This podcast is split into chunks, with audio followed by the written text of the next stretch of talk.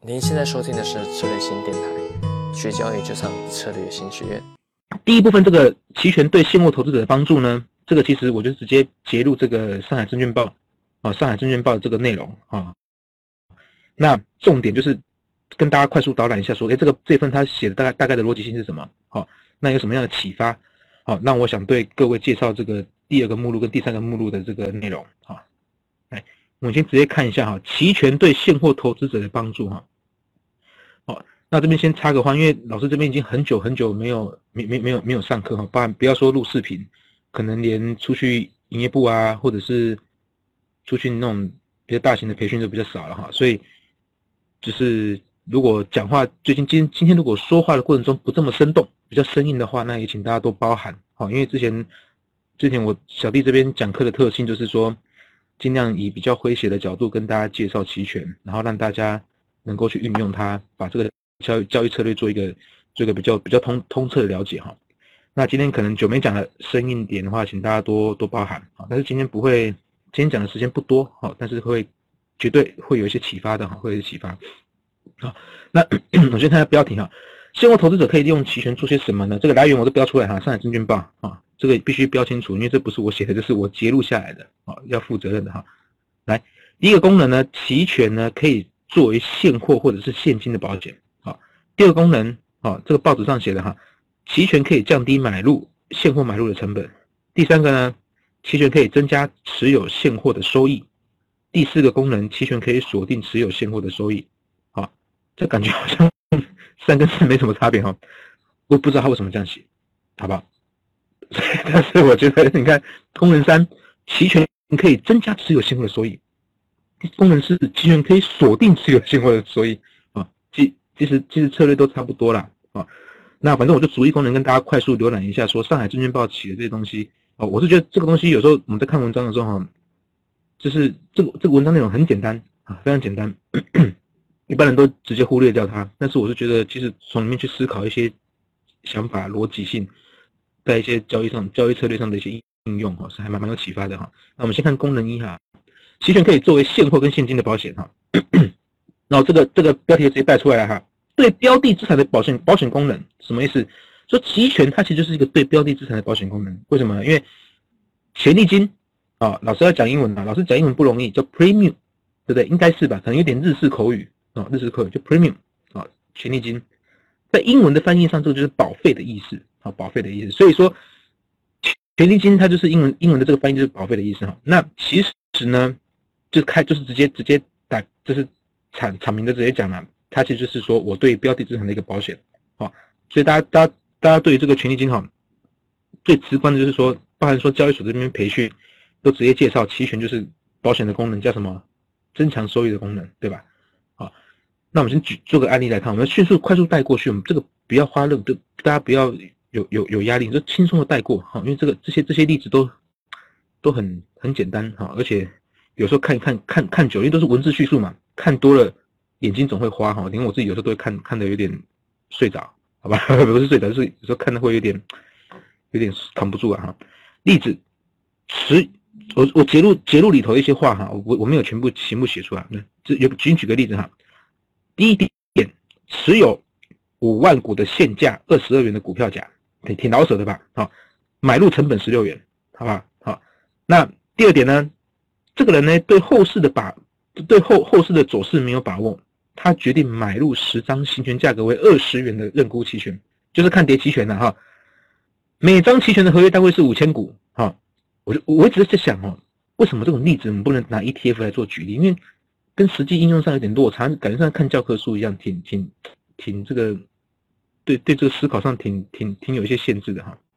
第三点呢，他去买入这个认期权，他的权利金为零点三元，每股零点三啊。这个人主人公出来了，故事主人公叫小赵，小赵他一共就支付了一点五万元的权利金啊，一点五万元要需不需要跟大家做做做解释？这个其实。一般来讲就蛮简单的算法，好，蛮简单的算法，就十张，对不对？十张，然后呢，每一股是多少？每每每一每一个的合约是多少？五千，对不对？十乘上五千乘上什么？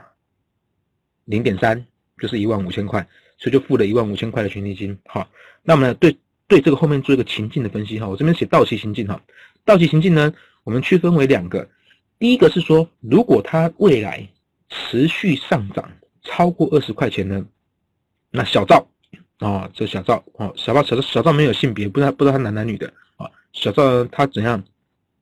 他因为他买的是认沽期权，行权加二十，当我持续上涨超过二十元的时候呢？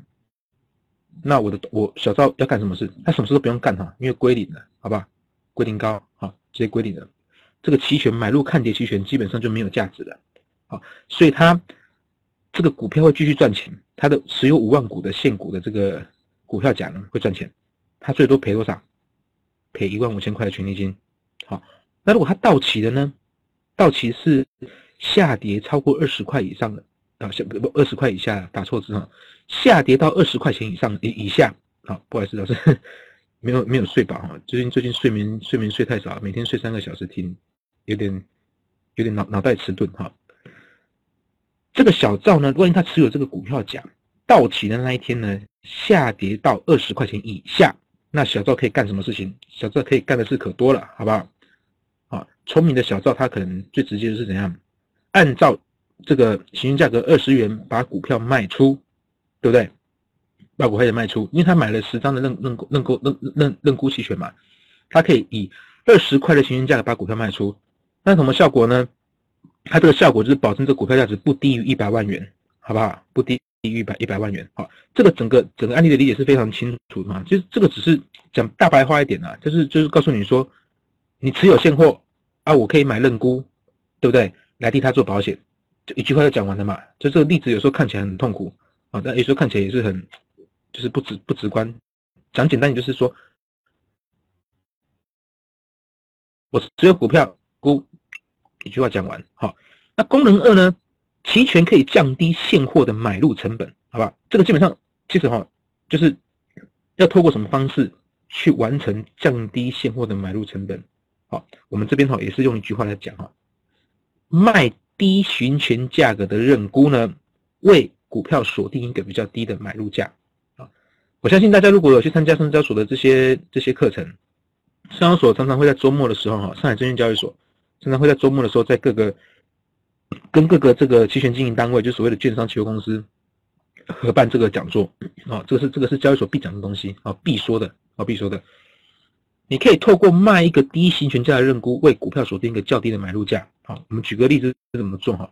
啊，这可能大家都听过了，我们快速带过。例子一呢，例子例子第一点呢，假设现在股票价格是四十块钱，好，那打算呢，在一个月后以三十八块的价格买入一万股的股票，好，然后你第三点说，你卖出了两张两张行权价为三十八的股票乙的认沽期权，然后你可以先收权利金嘛，对不对？就获得了五千块权利金。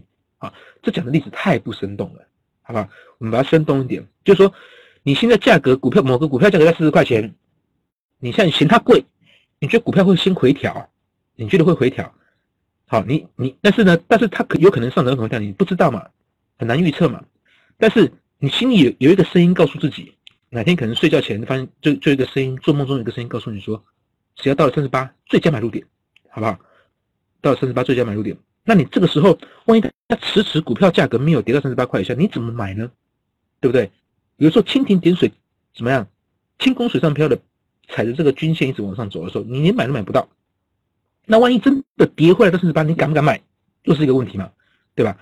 那期权它为什么说可以降低现货的买入成本？就是说，只要你有想法，我就可以帮你实现，对不对？所以说呢，现在股票四十块，我觉得三十八块我就要买入。这个理念可不可以成真？可以，我去卖一个三十八块的认沽期权，可以吧？好，卖一个三十八的认沽期权，好，就这么简单。这这个逻辑就这样子啊。那我们看一下，说到期的话会什么情况？只要到期的时候，你卖这个认沽呢，到期的时候呢，没有跌破三十八块，就说价格都在三十八块以上，基本上你需要去做什么动作吗？也不用哈，你你都不用做任何动作。为什么？因为你的卖卖出的认沽是属于这个没有价值的。好，基本上你不会被侵权，不会被侵权。万一被侵权呢？恭喜你，掌声鼓励鼓励，捡到了，捡到了哈，捡到了。不好意思哈，老师电话响，就是，呃，基本上你卖这个认沽，只要价格没跌过三十八块以下呢，你将不会，你都不可能被侵权到的。所以你通常你就不用，你就什么事都别干，就是说什么事都不用干，你就收了五千块权益金，就就直接获利入袋，好，五千块权益金。那这个时候呢，基本上就是一个一个收租的现象了，对吧？一个变相的收租，哈，替你的股票成本做了一个降低降低成本的一个动作。那万一以后如果价格下跌超过呢，等到到期的时候是下跌超过三十八块以下呢，跌破三十八了，啊，讲直白就跌破三十八。那这个时候呢，因为你是卖认沽嘛，你的对手方，那，你的对手方他就会行权，那你就有义务要去怎么样，要去交货嘛，对不对？要交货嘛。那这个时候呢，你就用三十八块的价格把股票买进来，所以说你是不是就完成了一个锁定较低买入价的动作了？好，所以这工程呢就这么实现的哈。好，拜拜，更多精彩的培训，欢迎上策略型学院网站。